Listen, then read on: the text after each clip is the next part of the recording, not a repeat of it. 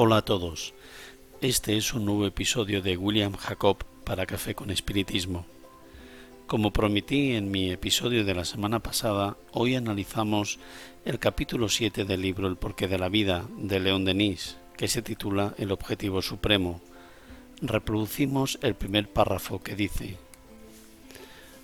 Hombre, hermano mío, ten fe en tu destino, porque es grandioso. Naciste con facultades ocultas aspiraciones infinitas y se te dio la eternidad para desarrollar algunas y satisfacer otras, crecer de vida en vida, clarificarse a través del estudio, purificarse a través del dolor, adquirir una ciencia cada vez más amplia, cualidades cada vez más nobles. Esto es lo que te espera.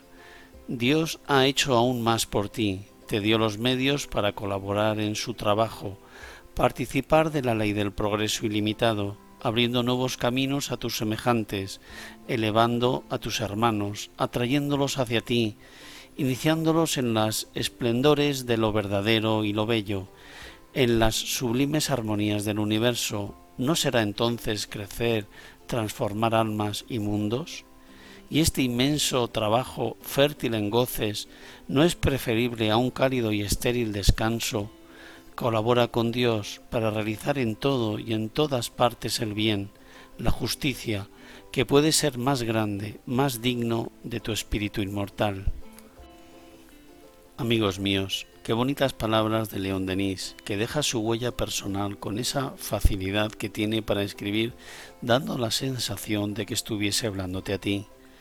Es bueno recordar que el libro está dedicado especialmente a los que sufren y este recuerdo nos ayuda a entender la primera fase del capítulo, que comienza pidiendo al lector que tenga fe en el destino, aspecto que me parece genial. Hay hermanos enfermos que no ven un final a su sufrimiento.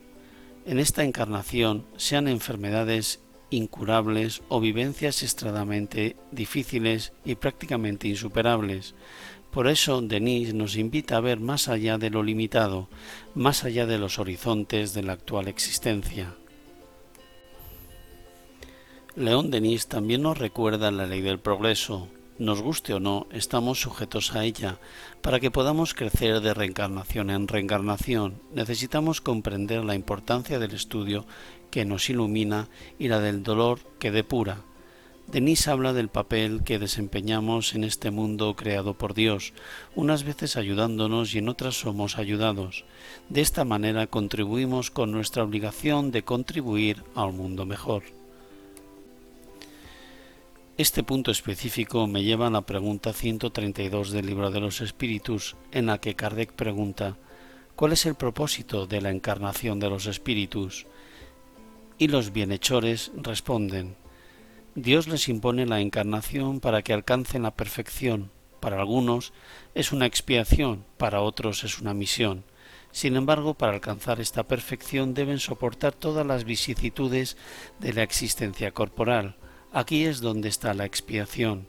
La encarnación también tiene otro objetivo, que es poner al espíritu en posición de apoyar su parte en la obra de la creación. Es para llevarlo a cabo que, en todo mundo se toma un instrumento en armonía con la materia esencial de ese mundo para realizar allí, desde ese punto de vista, las órdenes de Dios, de tal manera que al contribuir al trabajo general, Él mismo avanza.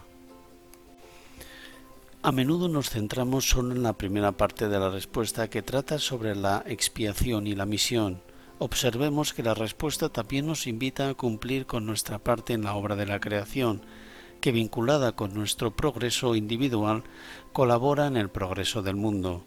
El párrafo que leíamos al comienzo enfatiza que la felicidad no es la vida contemplativa como mucha gente piensa, esa tranquilidad ociosa que muchos imaginan como el cielo sobre la tierra, sino que la felicidad consiste en contribuir en la construcción de un mundo más justo, más pacífico y solidario en la forma y con la intensidad que haga que nos sintamos bien con nosotros mismos. En consecuencia, amigos míos, sigamos adelante, cada uno donando algo de sí mismo, aunque sea algo pequeño, como las dos monedas de cobre de la viuda que echó en los cofres de las ofrendas. Marcos capítulo 12 versículos 41 a 44 y Lucas capítulo 21 versículos 1 al 4 muy valorado por Jesucristo, de modo que cumplamos nuestro objetivo como espíritu inmortal que somos, que consiste en poder mirar atrás y preguntarnos si habrá valido la pena encarnarnos. ¿Estoy ayudando de alguna manera al progreso del mundo y estoy ayudándome a mí mismo?